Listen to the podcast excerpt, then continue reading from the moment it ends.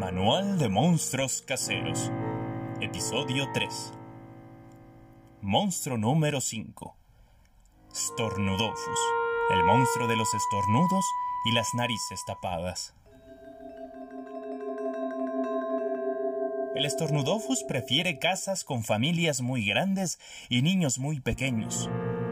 Las busca en centros comerciales, escuelas y teatros y luego, sin que nadie se dé cuenta, lo sigue hasta su casa.